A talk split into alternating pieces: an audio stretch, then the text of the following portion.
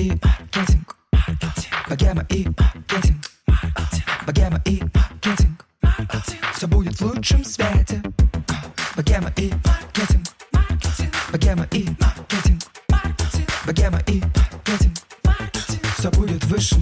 Всем привет! С вами подкаст «Богема и маркетинг». Меня зовут Саша Рудко, и в этом подкасте мы обсуждаем все про бизнес, маркетинг и около маркетинговые темы. Ну, скорее всего, даже чуть побольше про около маркетинговые, если честно. Тут не мы не разговариваем какие-то KPI, сложные слова, все разбираем на реальных кейсах. И третий сезон посвящен моей студии подкастов «Богема», которую я строю вместе со своим напарником. У меня очень много вопросов, как у начинающей предпринимательницы. И вот наши гости помогают мне во всем этом разобраться. И сегодня ко мне в гости пришла Анна Магрицкая, талант-менеджер и основательница агентства Art Blodgers. Аня, привет. Привет, привет. В общем, сразу хочу сказать, почему вообще Аня оказалась у нас в гостях, потому что я прочитала твое интервью аж 2019 года.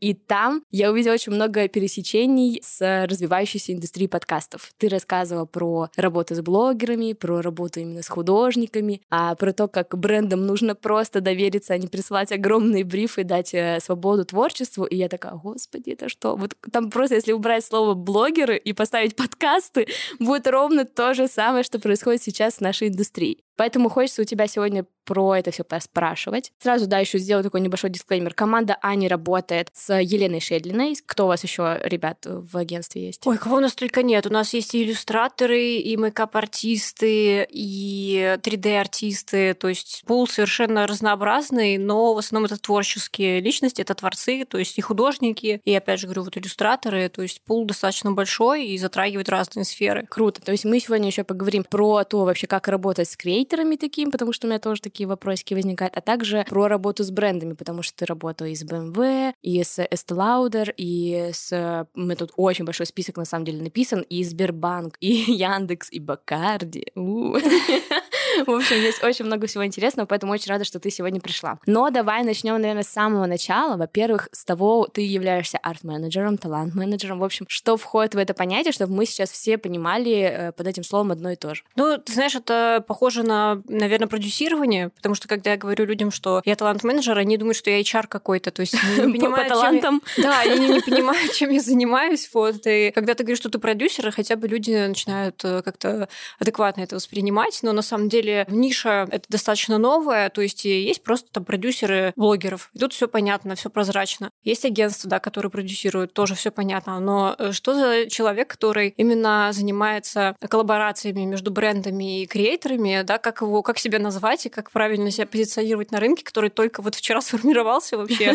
И если с лайфстайл-блогерами уже работают вовсю, то именно с художниками они либо сами по себе, как Покрас Лампас, например, либо это просто какие-то агентства с лайфстайл. А именно вот ниже, кто там занимался бы конкретно художниками, там, креаторами, этого нет, поэтому я выбрала такое позиционирование, что да, работа с талантами, потому что э, для масштабных проектов нужно собрать команду. Вот, и эта команда, она не всегда только из одного единственного творца состоит, это и визажист может быть талантливый, который какие-то невероятные там вещи на лице создает, и фотограф может быть просто нереально там крутой творческий именно художник, то есть, знаешь, тут тоже есть большая разница между там lifestyle-фотографом и э, концептуальным фотографом, да, они же так и называются. Поэтому я решила, что буду себя позиционировать так и, соответственно, вот подбирать команды под определенные задачи. И бренды зачастую приходят э, еще и за экспертизой. То есть они спрашивают, как вы видите, да, там проект, вот мы ищем таланта, кто подойдет, под какие задачи, где-то нужны там иллюстраторы, где-то нужны 3D-артисты, там где-то только digital-артисты, где-то реальные художники, которые, знаешь, в институциях выставляются. И такое тоже бывает. Ого, слушай, звучит да. супер интересно. Мне на самом деле вообще очень нравится нравится концепция твоего агентства, что вы именно работаете вот с такими творцами, художниками, да, это вот что-то такое э, высокое искусство и так далее. Но хочется узнать, почему ты вообще выбрала такое направление, потому что из того же интервью, которое я читала, я узнала, что ты даже занималась трафиком, ты занималась арбитражем, и я такая думаю, хм, интересно, как тебя из арбитража перенесло в творчество? У меня вообще экономическое образование высшее, вот, но я понимала, что экономистом мне никогда не быть, вот, ну, что это не мое, и, соответственно, пробовала себя в разных сферах сферах. Я понимала, что там 21, 23, э, там 24 года это самое время себя попробовать в разных направлениях и понять, что тебе более-менее близко. И я поняла, что арбитраж трафика в тот момент просто никто вообще не понимал, что это такое. Когда я звонила и говорила ну, компаниям, что что мы продаем лиды, они не просто не понимали, знаешь, что я от них хочу, что за трафик, какой вообще трафик, это пробки на дорогах, что Да, да, да.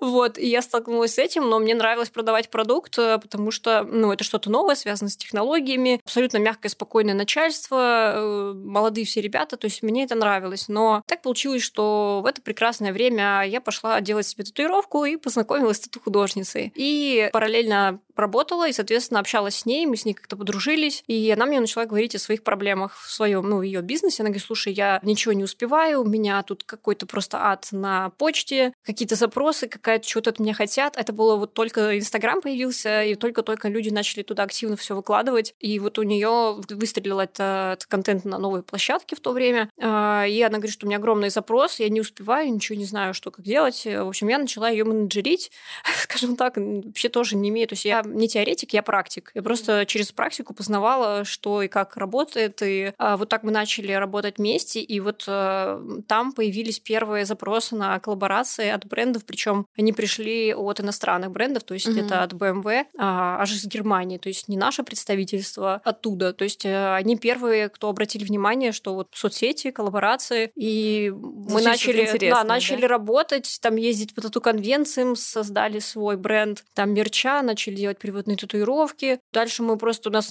наши пути разошлись, я поняла, что я больше хочу делать. И, соответственно, ну, мы расстались, все нормально. Она до сих пор занимается татуировками, я занимаюсь вот тем, чем я занимаюсь. Ну, слушай, Вот, но интересно, на опыт самом такой деле, был, начало. Да, да, но это мне дало опыт. То есть э, я поняла, что талантов с каждым годом становится, в принципе, все больше, интересных ребят, и, ну, странно себя в тот момент было как бы ограничивать, Мгм. и я просто поняла, что мне этого опыта достаточно для того, чтобы э, двигаться дальше. Слушай, звучит супер. А я, на самом деле, довольно много на кого подписана из твоих ребят. Обожаю я просто эти вот яркие картинки. И, кстати, хочу всех слушателей отправить а, в описание. Мы оставим там прям ссылочки, чтобы все, все могли визуализировать, о чем мы сегодня говорим. И хочу сразу у тебя спросить, какие твои любимые интеграции с э, твоими артистами? Слушай, мне больше всего нравилось то, что мы делали с Леной Шедлиной и с брендом Swatch. То есть это создание продукта. А Лена разработала дизайн, который мы применили к бренду Swatch. Они уникально их печатали в Москве. И, соответственно, мне нравится, когда из арта что-то воплощается в реальную жизнь, что ты можешь пощупать и забрать себе, и это будет с тобой. И из God to Be мы делали дизайн э, их баночек, это там сухой шампунь и какое-то средство для стайлинга волос. А, Этот дизайн был напечатан на самом продукте, они до сих пор везде стоят, то есть в ленте там заходишь и такой, о, так приятно, видишь ее арт, и каждый раз, ну, радуешься, что даже а, магазинная полка становится объектом искусства в наше время. Звучит И мы супер. приложили к этому руку. Вот я хочу, чтобы, конечно, такого было больше, потому что пока что бренды в основном, они ориентированы на крупных таких творцов, там, говорю, как Покрас, вот Лена, и только-только начинают разворачивать свой взгляд на микро-макроинфлюенсеров, э, на ребят, которые, может, еще не супер-гипер популярны, но создают классный арт. Это, это здорово, что вот все меняется. Расскажи, пожалуйста, вообще в целом, да, вот мы сейчас как раз то и говорим, что в целом бренды уже знакомы с такими коллабами, они видели разные примеры на рынке, которые, да, выстреливают и так далее, но хочется понять в целом, почему бренды сейчас так много на это обращают внимание. То есть, на самом деле, я видела и Яндекс.Гоу делали разные там расписанные какие-то штуки. Кстати, у нас даже была Даша Золотухина в гостях, она тоже про это рассказывала, что они прям к искусству тянутся, потому что это вот что-то элитарное, интересное там и так далее. И поэтому хочется узнать вообще в целом, насколько вот вложение в такой сложный арт э, продвижение выгоднее, чем вложение, например, в какой-то другой вид продвижения. Там, не знаю, просто закупку рекламы у блогеров, у других обычных. А, Дело в том, что людям уже надоела просто реклама. И я вот, например, поймался на мысли, что я от всех там лайфстайл там блогеров вообще отписалась. Особенно те, кто, ну, знаешь, эта реклама, меня от нее просто воротит. Знаешь, там а, стоит, а, не знаю, там певица популярная, и у нее там просто в руке, там, я не знаю, Рексона, знаешь, стоит. Ты такой, и что? И что хотели этим сказать? Это не отличается ничем от рекламы на телеке. Это скучно, это абсолютно обычно, здесь нет никакой уникальности в подаче. То есть, если бы она еще как-то это обыграла, да, ну, видимо, бюджет был такой, как бы не удивлюсь этому. Вот, если бы это можно было как-то обыграть интересно, да, и дополнительный смысл вложить, возможно, это было бы интересно, но вот так это ну, просто ужасно скучно. И, конечно, почему именно арт? Потому что, во-первых, арт продает и продает хорошо, но все хотят какой-то уникальный продукт. Второе — оригинальность идеи. То есть ты такой смотришь, знаешь, ленту Инстаграма, такой, о, ничего себе, что-то какое-то видео интересное. И ты видишь какой-то интерактив, ты видишь что-то с тем смыслом, что может тебя наполнять, может тебя вдохновлять даже. И ты такой по-другому просто воспринимаешь рекламу. Ну, вот я говорю, что моя главная задача — реклама должна выглядеть как искусство. Она не должна быть обычной, какой-то абсолютно непонятно вообще, что хотел сказать автор, как говорится. Что хотел сказать рекламодатель, что у него есть Рексона, ну мы поняли, а дальше что? Но я так понимаю, что в целом выглядит так, если бы я была брендом, то я бы размышляла так, что если мне нужен условно трафик, просто переход, там, не знаю, на мою страничку, отметки и так далее, то ты условно идешь просто к блогеру, чтобы он там сказал, вот, пожалуйста, Рексона, переходите по ссылочке и всякое такое. Но если ты идешь именно к арт-блогерам, то ты идешь за охватами, ты идешь за публикациями в СМИ и чем-то подобным. Что еще хотят бренды получить от таких коллаб и, ну, как бы как вообще вот измеряется успешность коллаборации с такими артистами? Ну, смотри, я, наверное, не совсем до конца могу согласиться с тем, что э, сделать посевы у lifestyle-блогеров это будет выгоднее по KPI, нежели чем сделать посев у креаторов. А могу объяснить, почему. Потому что, во-первых, когда ты приходишь к lifestyle-блогеру, у тебя четкий бриф, и они могут его выполнить. И, соответственно, бюджет там меньше, арт, конечно, дорого. Ну, должен продаваться за дорого, и он не может стоить так же, как lifestyle. Конечно, Почему? Да. Потому что у тебя часть бюджета выходит, э, уходит на реквизит, часть бюджета у тебя уходит на 3D, например, если ты digital-артист. Э, соответственно, это уже как бы не дешевое удовольствие. Во-вторых, э, креативные там фото и видео, они вирусятся. То есть люди начинают их массово репостить, массово что-то обсуждать в комментариях, ты видишь, что аудитория живая, идет активное обсуждение. Если это какой-то уникальный дизайн продукта, например, карточка Тинькофф, которая за один день там вообще люди просто там скупили эти карты, у lifestyle блогера такого нет. То есть потому что здесь дали какой-то интересный арт, и люди просто побежали это все покупать. вот, соответственно, я бы не сказала, что вот так. То есть э, получается, что да, если ты даешь полную волю художнику, то получается классный продукт, который вирусится, э, и здесь получаются дополнительные органические охваты, и, естественно, рекламодатели, им это нравится, их это вполне устраивает. Вот. А вы, кстати, прописываете в договоре, какие примерно могут быть охваты, как бы какие-то даете обещания в этом плане? Потому что к нам часто такие приходят, так, вот нам, пожалуйста, скажите точную цифру, сколько что, когда и так далее. Вы даете такое или нет? Ну, у нас нет, не было такого запроса. Но, может, э, за всю мою жизнь, там, не знаю, раза два или три, был такой вопрос, что можем ли мы гарантировать там не менее там какого-то количества. какого количества показов. И угу. мы такие, да, потому что, ну, мы, у нас есть средние, средние показатели по статистике, мы можем ориентироваться на них. Этого было достаточно. Вот. Больше у нас никаких там KPI по переходам, ничего такого не было. Кстати, вот хочется про согласование вообще с брендами поговорить, потому что представляю какой-то сложный процесс, как бывает иногда сложно с бренд-менеджерами, поэтому хочется тут узнать узнать про ваши этапы, как это все очень долго или быстро проходит,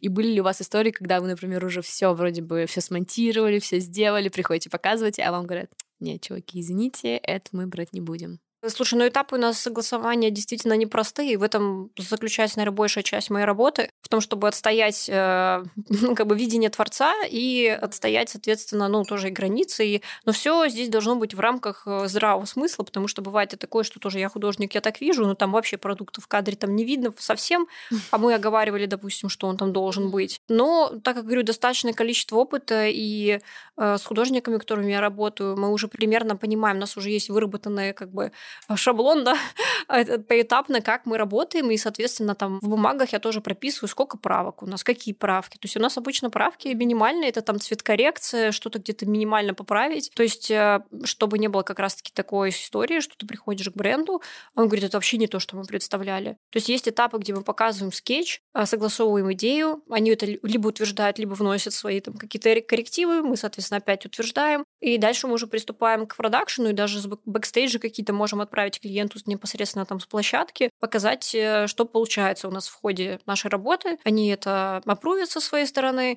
И дальше уже финальный, вот где можем немного там цветкор где-то поменять. То есть это вот э, максимум, на что мы готовы. Почему? На это тоже есть причины, потому что мы вкладываемся достаточно много и дорого в продакшн, и переделывать что-то — это вообще дополнительные деньги, и, соответственно, мы тоже это все прописываем, что, ребят, мы можем, конечно, переделать, но это будет еще одна такая же стоимость проекта. И, конечно, заранее все это обсуждаем с брендом, что они должны специфику нашу понимать. Потому что когда они, у них есть опыт работы с лайфстайл, и они думают, что там переснять что-то, прифотошопить, а это что-то вообще супер быстро и легко, то, э, конечно, мы предупреждаем, что мы с художниками, у нас есть своя специфика работы, и мы только так работаем. Слушай, у нас как-то была история, к нам а, пришел представитель бренда, мы провели запись, все хорошо. Я присылаю на опруф вообще в целом выпуск, и мне приходят такие комментарии из разряда, знаете, наш менеджер как-то слишком ехидно разговаривает. Вы можете мне, пожалуйста, это как-то вот поменять? И я такая, what? Как я это поменяю. Ну, это еще субъективно. Ну, то есть один считает, что ехидно, а второй считает, что... Да, господи, слушай, как это вообще супер, да, оценивать? Супер хороший выпуск, правда. Я не буду говорить, кто как, и вообще вышел ли в итоге этот выпуск, но этот комментарий, я помню, что я так взбесилась, меня искренне это так и, и как, типа, раздражать. в брифе прописать, что да. главное, чтобы не был голос ехидным, знаешь? Да, ну, а самое главное, я понимаю, а как бренд-менеджер представляет, как я это буду менять на аудиодорожке. То есть все, что мы можем делать со звуком, это его обрабатывать, чтобы он, ну, красивее звучал. Можем немножко замедлить, можем еще какие-то эффекты сделать, но сделать его не ехидным, это вообще какой-то такого не бывает. И мне почему-то кажется, что в работе с э, художниками может быть примерно какая-то такая же история, что так, кажется, вот, знаете, наш вот продукт недостаточно ярко выражен здесь. Давайте как-то вот его подсветим побольше. Можно просто еще вот тут логотип поставить, а тут еще что-то такое. Ой, это была тоже такая прекрасная история, когда бренд сам выбирает креатора, приходит к тебе, вы делаете контент, э, все по брифу, а он говорит, нет, не подходит, э, креатор слишком голый. Ну, вы, а вы видели его вообще профиль? Там все такое. Ну, то есть, там, знаешь, человек не одевается в 150 одел, ну, там стиль у человека такой, знаешь, знойной тропикана женщины. То есть, вы видели, кому вы шли. Хотела да, сказать, да, так да. вы сами выбрали креатора, мы все сделали, что значит слишком голый. Это тоже, как бы, знаешь, субъективно. Что значит слишком голый? Ну, для кого-то там, знаешь, и э, просто штаны для кого-то тоже голые. Ну, то есть, тут, конечно, есть вот такие нюансы, но я говорю, что главное прописывать все в документах. И там насчет ехидного голоса я бы тоже сказала, ребят, договор договоре этого нет. Хотите перезаписать, это стоит столько-то, без вопросов. Я вообще сказала, ребят, извините, но это вообще не ко мне вопрос. Вы сами ко мне отправили человека. Это вопросик к вашему человеку, что он слишком ехидно разговаривает по вашему Ставьте голос вашему специалисту. Есть курсы специальные. Чтобы он не ехидно разговаривал. Но, кстати, вот хочется как раз э, уточнить у тебя, ты здесь как арт-менеджер вообще какую роль занимаешь, потому что мне это видится так, так как я сама продюсер, но у тебя немножко такая другая специфика. Мне кажется, когда ты работаешь с творцами, это выглядит так, что тебе нужно и с брендом все уметь грамотно согласовать, и при этом, если что, художника поддержать, потому что вдруг его не поняли, там, не знаю, не поняли его идеи и так далее, и тут как бы работа с творческой личностью, это такая немножко, мне кажется, другая работа вообще, ну, не как у меня в подкастах. Ну, в этом, наверное, есть уникальность э, и меня, и моей команды в том, что я эмпат очень сильный, я хорошо чувствую людей, я чувствую настроение, и э, ну, люди могут тоже опереться на меня, то есть они чувствуют во мне опору и надежность. Вот я всегда говорю все как есть, то есть э, выстраиваю максимально прозрачный мост между миром коммерции и миром искусства. вот. слушай, интересно, даже максимально прозрачный мост, чтобы все друг друга слышали, понимали да, вот и так я, далее, да? Да, но я сама, получается, являюсь этим мостом, что если моста не будет, то две стор- ну, стороны не договорятся, между ними огромный гэп из а, там бумажек возникнет, да, каких-то согласований, и в итоге художник вместо того, чтобы заниматься творчеством, он будет э, заниматься разруливанием всех этих вопросов. Но, кстати, вот а, мы сейчас тобой все разговариваем больше про супер крупные бренды, про супер крупные какие-то коллаборации и так далее, но хочется сразу поговорить про небольшие бизнесы, да, потому что, например, у нас среди слушателей тоже есть э, ребята, кто там свои проекты запускает, есть представители малого бизнеса, да. Хочется узнать, как креатив может в их стороне помочь, и как бы как им, может быть, достучаться как раз вот до таких инфлюенсеров, которые творчеством занимаются, что они могут им предложить, в общем, как ты это может, можешь описать? Слушай, ну, ну сколько я вообще кейсов видела, э,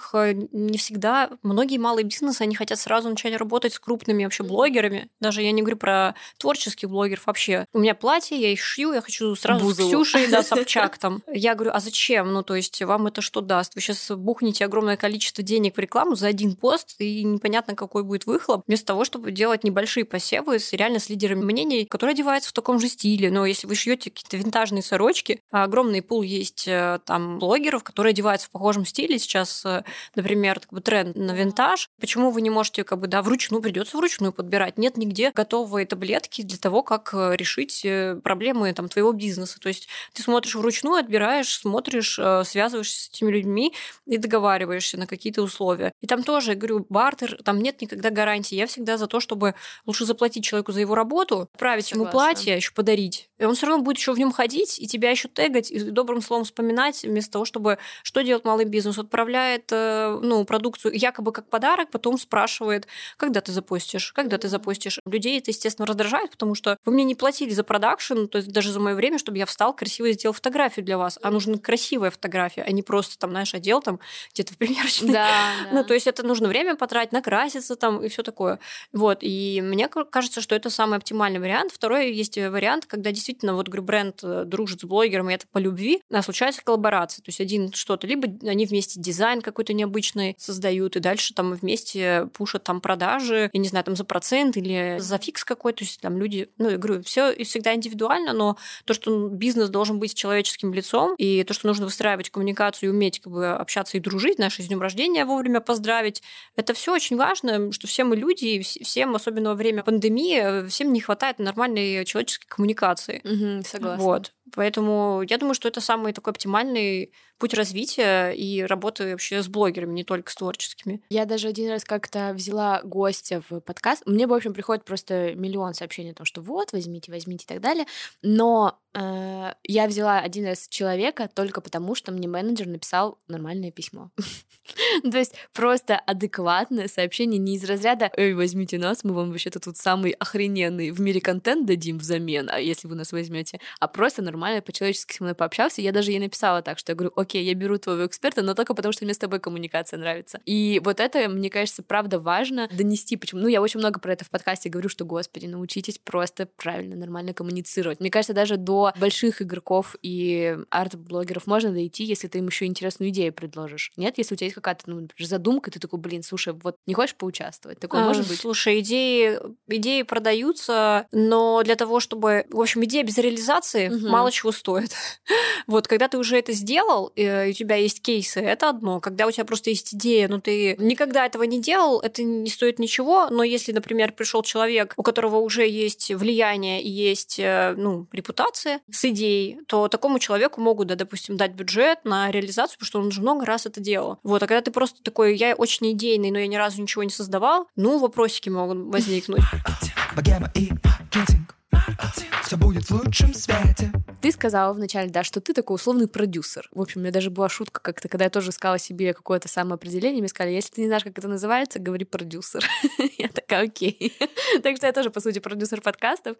И ты берешь всю коммуникацию брендов на себя. То есть ты, твое агентство, твои представители это берут на себя. Насколько я знаю, многие агентства, которые там занимаются продюсированием блогеров или э, размещением рекламы, они подписывают сложные там всякие контракты с разными условиями и так далее. Но один из таких условий, да, это условно эксклюзивное представительство этого блогера. К чему вопрос? Как у вас это все устроено? Потому что у нас в мире подкастов тоже появляются целые sales house ы, появляются лейблы, да, там объединения подкастерские, и к нам тоже стучатся ребята такие, пожалуйста, попробуйте продать у нас рекламу. И я пока как начинающий э, предприниматель не очень понимаю, нужны ли мне эти эксклюзивные права, нужен мне этот сложный договор, не нужен. Креатор, да, в моем случае подкастер, он может работать и со мной, и с другими агентствами. В общем, как у тебя это устроено? Слушай, это все на самом деле, я не очень верю вот в эту историю про эксклюзивность, потому что посмотри на самое крупное агентство по работе с блогером, это Wild Jam, Дани Милохин, у них нет контракта но все работают, и у всех все хорошо. То есть здесь все на доверии. И я уверена, что Милохин не побежит в другие агентства, что он в самом крупном агентстве, понимаешь, ну куда?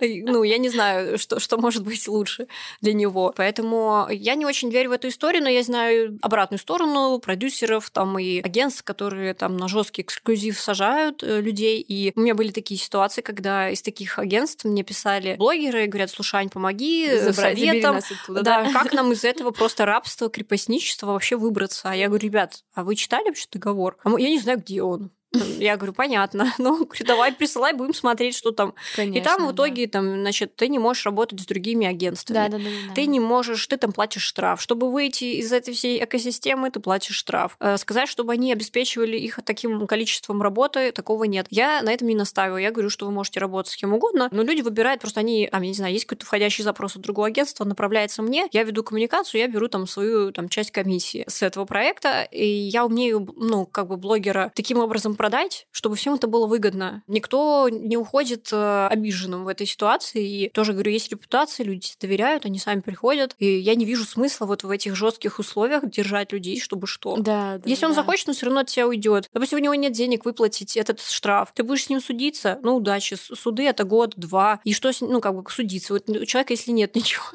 что, ты будешь? Ну, короче, это бред полный. То есть, ну, что ты будешь реально судиться? Ну, У меня есть- есть э, друзья, у которых э, свой YouTube-проект, и они подписали такой договор как раз с рекламным агентством, и они попали в супер тупую ситуацию, когда агентство, ну, по сути, наплевало вообще на них и перестало поставлять им э, рекламодателей. Ну, потому что индустрия немножко спала, тематика как-то ушла на задний план и так далее, она больше, условно, не на хайпе, вот у тебя кавычки показываю. И стало так грустно за ребят, потому что они и сами не могут рекламодателей искать, и агентство на них гонит, какого хрена вы вообще с другими работаете. И они в супер безвыходной ситуации, и как вообще в таких ситуациях оказываться. Я как представлю, что, возможно, вдруг у меня студия тоже может оказаться таким агентством, которое и рекламу не приносит, и при этом еще и эксклюзивные права подписал. Мне сразу как бы грустно становится, когда мне таким бизнесом вроде быть не хочется. Ну, в том-то и дело, что я, например, хочу быть тем экспертом, который подсвечивает таланты, а не, знаешь, там... а, Забирает их себе. То есть я, понимаешь, я такая я бирюзовая компания. Вот мне такой подход ближе, что люди должны коллаборироваться, создавать вместе какие-то интересные продукты, собирать команды, они могут быть разные в зависимости от задачи. Я против вот этой вот э, прямой системы, которая у нас в России во многих до сих пор местах присутствует, против вот этой тирании какой-то, знаешь, э, и против крепостничества. Оно должно первое... Это реально крепостничество, Да, потому да, что сколько согласна. раз я уже говорю, а есть и лейблы музыкальные, которые точно так же все знают, да, как они работают, и вот этот эксклюзив, когда там, не знаю, у автора забирают его имя и вообще все, и в итоге он не может ни сам там песни писать, не продвигать себя, и вот эти суды длятся, а это все долго, и время идет, и в итоге, да, и это на мозг давит, и на психику, и поэтому я считаю, что нет в этом какого-то э, смысла, есть, э, ты можешь подписать просто какой-то агентский договор, и все, и работать, в принципе, по нему, если так тебе там спокойнее. Но когда я, помню, начинала, у нас вообще не было никаких бумаг, мы просто вот так На работали. добром слове. на добром слове.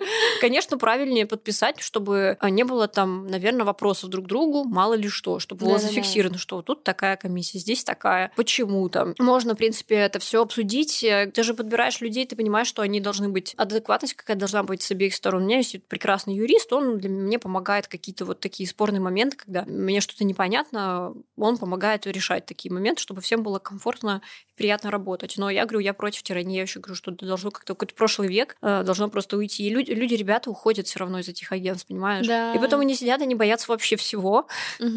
Это тоже не есть ок.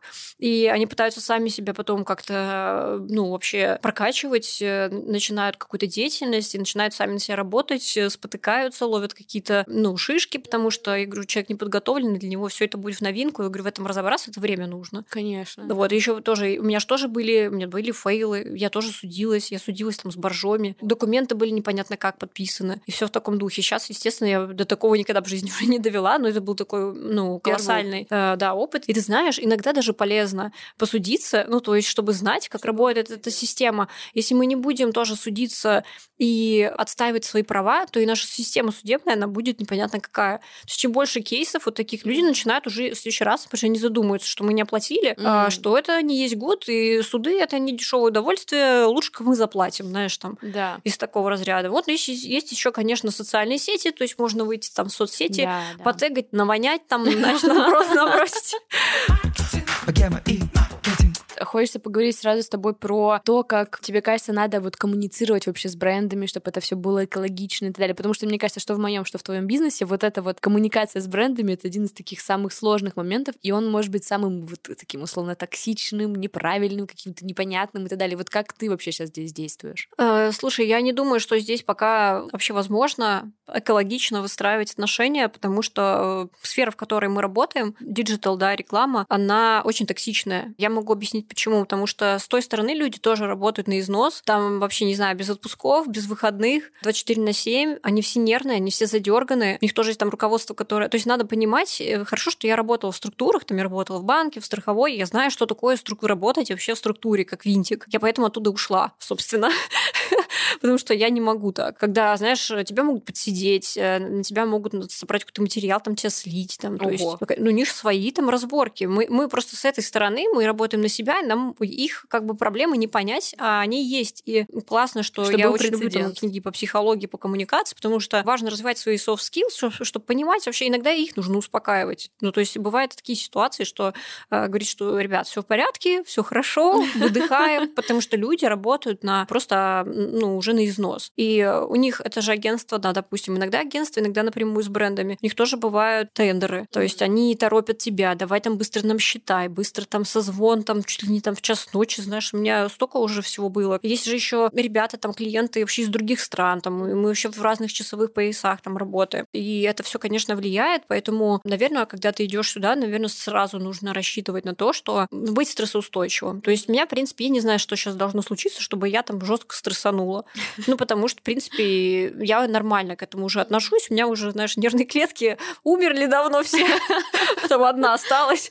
Вот. И это мне помогает выстраивать э, коммуникацию. Плюс, я говорю, договорные какие-то истории, то есть, когда ты в договоре прописываешь, да. это тоже помогает. Я говорю, ну, ситуации были разные. Было такое, что мы создали инсталляцию, она не по нашей вине не приехала, и мы ничего сделать не могли, и там, конечно, мы там выслушали. В итоге все попсиховали, поплакали, покричали, и в итоге мы такие, ну что делать? Давайте решать. Вот и все, понимаешь? Это вы понимаешь, что орать можно бегать сколько угодно, вот, но это не решит проблему. Угу. Нужно придумать, как решить. И когда ты сразу говоришь, ребят, вот это вот мы 20 минут потратили на какую-то истерику, это ничего не решает. Давайте как-то сразу, какие у нас есть варианты, да, давайте да, придумаем, потому что все уже случилось, типа, она не приехала, И ничего, люди как-то, говорю, успокаиваются, потому что я говорю, когда ты вот на это все со стороны видишь, ну, видишь, смотришь эти жесткие структуры, э, важно, наверное, может иметь опыт э, работы в таких, чтобы mm-hmm. понимать, почему они такие. Слушай, я была недавно на конференции с Роу Питерский SMM,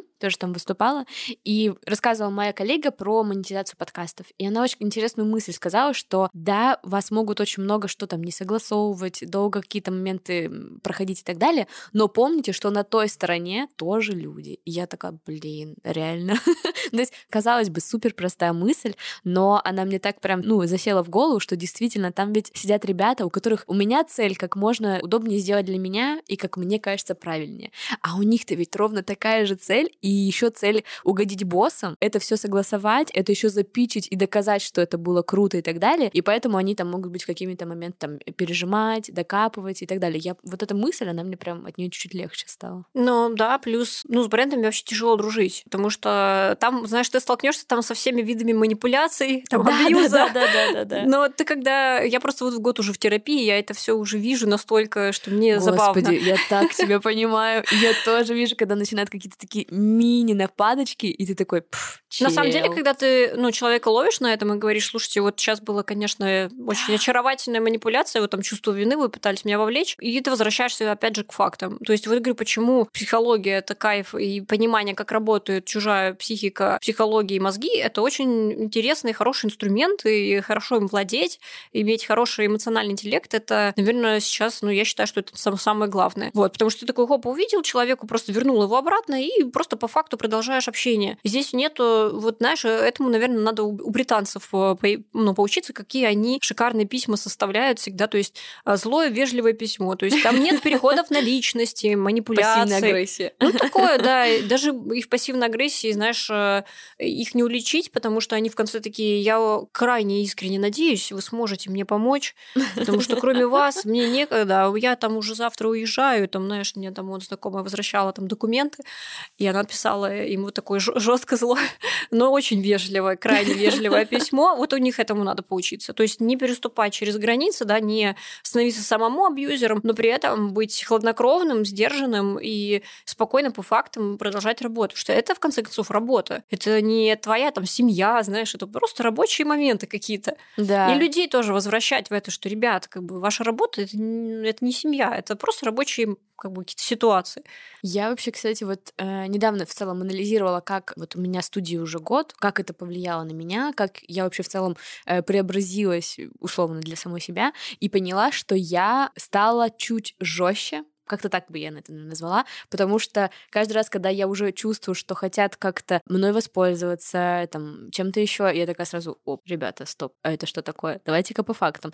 И либо, например, когда приходят в подкасты к нам, да, там, например, не в мой подкаст, например, в чужой, э, буквально вот вчера была история, что опять напрашивался спикер, причем супер крупного бренда, и я говорю, вот, пожалуйста, прайс, вот, пожалуйста, медиакит и так далее. И он такой, вообще-то у нас такой крутой специалист, что вы его бесплатно должны брать. А я такая думаю, а с чего? Это как бренд приходит, знаешь, какой-то крупный, он такой, вообще-то мы... Э, это люксовый, люксовый сегмент всегда касается. А люксовые бренды, они всегда так, они такие, вообще-то это так круто с нами работать. Да, Знаете, да, вы да, по да, портфолио да, да. можете написать, что вы работали с нами. Я говорю, ага, классно. Я вот именно э, словами, что я работала с вами, смогу, наверное, заплатить там за свои там расходы, знаешь, ЖКХ заплатить. ЖКХ меня выслушают, скажут, ну, вы работали с таким брендом, ну, конечно, вы можете не платить в этом месяце, знаешь. Ну, да. Я обычно э, сразу же начинаю приводить историю такую, что я такая, так, ну, давайте говорить на чистоту. Я не дурочка, я понимаю, что вы хотите прийти к нам, чтобы увеличить свой личный бренд, вы хотите подсветить бренд, хотите дополнительные продажи, ля-ля-ля-ля-ля.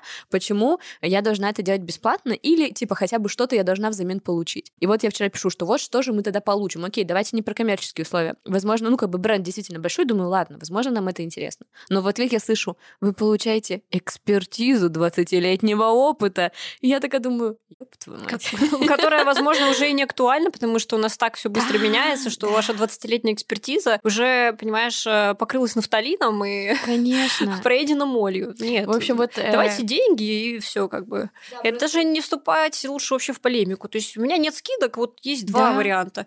Вы платите либо так, либо или нет. мы просто сейчас расстаемся и все. Да. И ты знаешь, они вот чем жестче, ну это я не могу сказать даже жесткость, это адекватность. Ну я согласна. Это да. же просто ты э, делаешь свою работу, получаешь за нее деньги. Почему ты должен оправдываться, да? Почему ты должен говорить, я вообще-то вам тут не дурочка, да? Объективно, если у тебя успешные там подкасты, да, и ты продюсируешь их действительно успешно, очевидно, что у человека все хорошо. Они поэтому и пришли. Они же не пошли к Ване Пупкину, они пришли к тебе, значит, они понимают твою ценность. И когда ты начинаешь вот это, знаешь, все раскручивать, и такой понимаешь прекрасно, что люди просто привыкли или продавливают жестко там твои границы, типа бесплатно мне должны делать. А вось согласиться, знаешь, да, э, да, вот да. мы, а, они этим крупным именем везде тычут, у вас огромный бюджет, и вы там, знаешь, у вас там, я не знаю, кроссовки стоят по 10 тысяч рублей, ну, условно, мы не знаем, какой бренд это, это так абстрактно. Да, да, да, да. вот. И вы не можете найти там а, какой-то, это не такой уж, знаешь, две пары кроссовок на, да, конечно. на плату подкаста вы не можете выделить, серьезно. Ну, в общем, да, и, в общем, ребята супер разные, супер странные приходят, и, возможно, да, действительно, это не какая-то жесткость, но, знаешь, раньше как бы мне было немножко сыкотно написать такие сообщения, а сейчас я такая, так, в смысле, я сейчас тебе такое расскажу? и вот это вот ощущение, что ты чувствуешь свою правоту в данном случае, это вот прям супер ценно и супер круто, что вот я вот, например, обрела сейчас. Ну, это, мне кажется, тоже, видишь, с опытом приходит. Мы сейчас живем в таком мире, э, что ты вынужден вокруг себя вот выстраивать э, действительно границы только потому, что многие люди не воспитаны воспитаны там правильным образом, знаешь, травмированы тоже. Да, да, да. И это как бы говорю, что это их проблемы. Главное просто это осознать, это такое, когда уже вырастаешь, ты такой, ну, наконец-то, теперь я знаю, как надо делать и как делать не надо. Ну, слушай, я надеюсь, что вот наш сегодняшний вот такой спич у многих э, вызывает какую-то отклик, потому что, мне кажется, это можно применить на всех, кто работает с видеопродакшеном, это все, кто работает там с СММщиками, потому что там тоже очень много всего нарушается.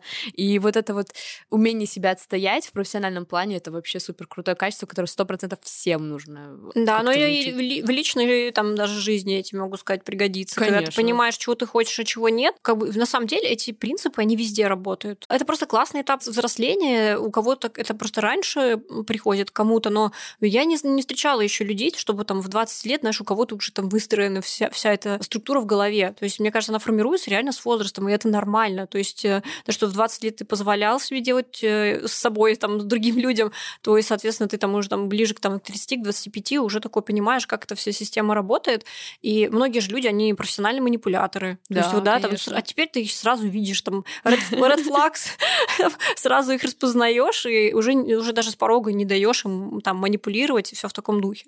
Или даже вот э, я начинаю уже по вступительным письмам понимать, так, Да. буду я этого клиента брать или нет. И чаще всего те, кто начинает, так, пожалуйста, нам быстренько посчитайте, а посчитать-то что, какой формат будет подкаста, там, сколько участников. Ты им задаешь элементарные вопросы, чтобы, правда, в стоимость хотя бы примерно вилку дать. И у них нет на это вопросов, они такие, так, давайте, давайте, давайте, по-быстрому. И ты такой, так, ну это точно не наш Ну клиент. да, под- потребительское тоже какое-то отношение, типа вас много, я один тут да, такой. да, да, Ну, да. некоторые люди, они, может быть, в 90-х застряли. Вот есть же, знаешь, ну, такое старое поколение людей, ну, как бы старое. Простите, вы не старые, просто но ментальность у вас да, старая, видимо.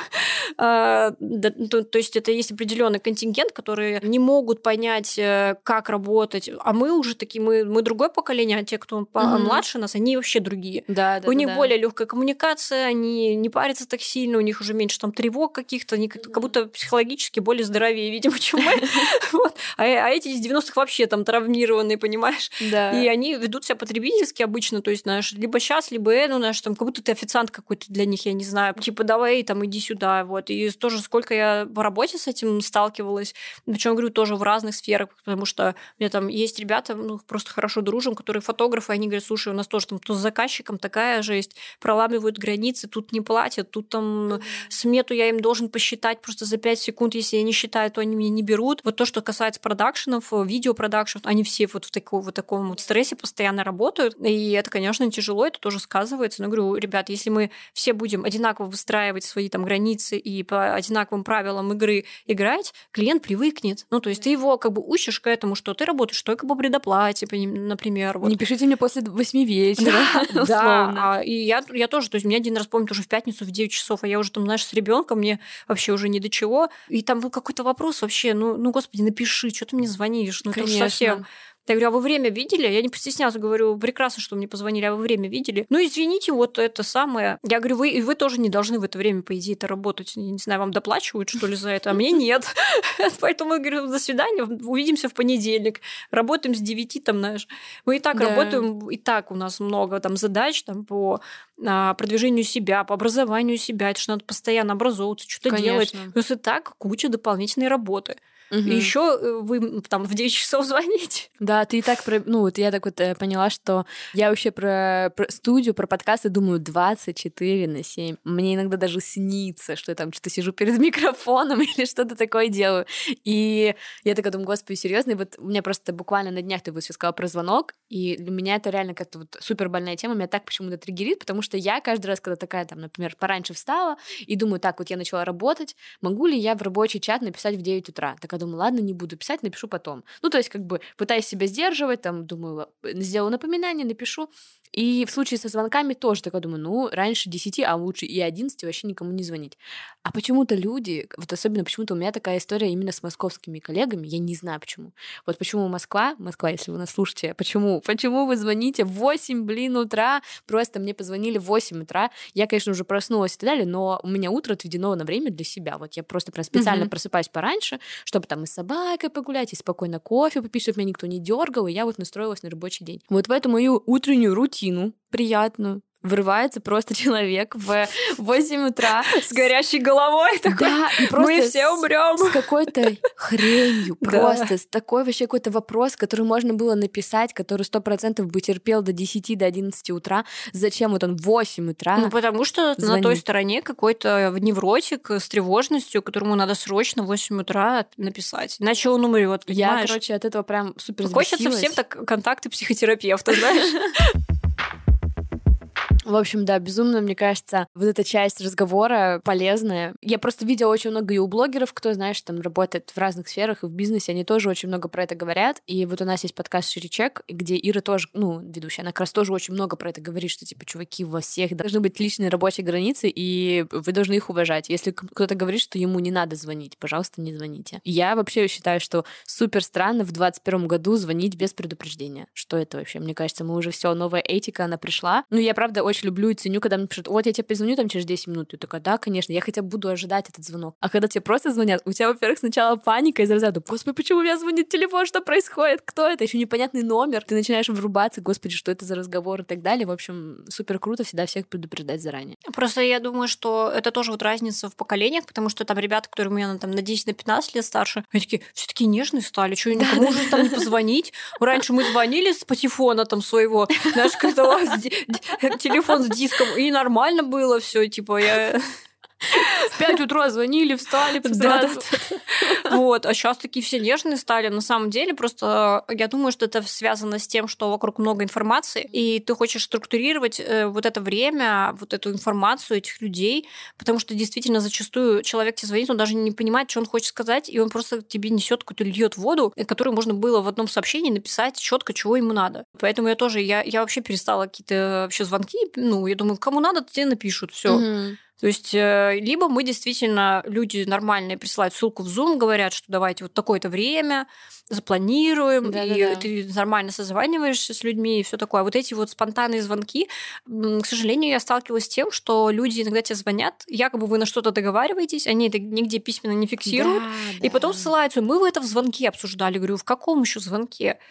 А на самом деле мы это не обсуждали реально. И знаешь, он пытается тебя убедить, опять же, манипуляторы, привет, что ты не в себе, что вообще-то я сто процентов это говорила, у тебя ты же не записываешь, э, ну, запись, да, то есть давайте совсем уже до маразма дойдем, будем запись там записывать, ви- видеофиксация, это, знаешь, это одна из причин, почему можно человеку объяснить, дать адекватное объяснение, что, слушайте, Лучше чтобы письменно, точно, да, за финалем угу. есть там, я, например, в почту, я не люблю очень почтой пользоваться, вот, и я всю коммуникацию стараюсь там в телегу, в телеграм. Да, да, да. Для меня это рабочий инструмент, там удобно обмениваться файлами, создавать чаты, созваниваться, если необходимо, угу. все это и там есть. И, ну, на худой конец есть почта, в принципе, тоже, ну, для более формальных вещей она используется, и там можно сказать, что, ребята, и поэтому, именно поэтому звонки, они мне не надо звонить. Блин, слушай, как мне прям бальзам на душу, как приятно поговорить с человеком, который не совсем из той же индустрии, что и я, но, по сути, мы очень похожими вещами занимаемся, и приятно поддержку такую получить, поэтому тебе спасибо большое за сегодняшний разговор. Вообще было безумно интересно, мне прям реально вот...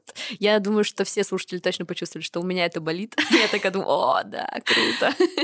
Ну, я думаю, что и несколько лайфхаков, знаешь, как э, коммуникацию сделать помягче, да, где-то где-то пожестче, я думаю, тоже получили, потому что, говорю, опять же все на практике. Конечно, да, да. Но это работающие инструменты, поэтому это все надо, ну, брать на заметку и использовать. Да, ребят, в общем, подписывайтесь на Аню, мы оставляем ссылочку в описании. Подписывайтесь на агентство, посмотрите обязательно все работы, про которые мы сегодня поговорили. Мне кажется, вся эта вот тема искусства, коллаборации, бренды и все остальное это безумно интересно, безумно круто. Я думаю, что иногда даже подкасты в целом это тоже такое небольшое искусство, поэтому я так чуть-чуть тоже к этому прикасаюсь. Поэтому, Ань, спасибо тебе еще раз большое за беседу. Спасибо, что позвали. Е, в общем, ребят, я надеюсь, что вам тоже понравилась эта беседа. Срочно спускайтесь вниз после того, как посмотрели все ссылочки. Ставите нам звездочки, подписывайтесь на нас на Яндекс Музыке, рекомендуйте нам вашим коллегам, друзьям. Я знаю, что вы нас там просто прям в агентстве с кем-то обсуждаете какие-то наши выпуски. Будет безумно приятно получить ваш фидбэк. И вообще в целом я люблю с вами общаться, поэтому, ребят, мой директ, моя телега всегда для вас открыта. Все, всем пока и удачи. Пока-пока. Маркетинг.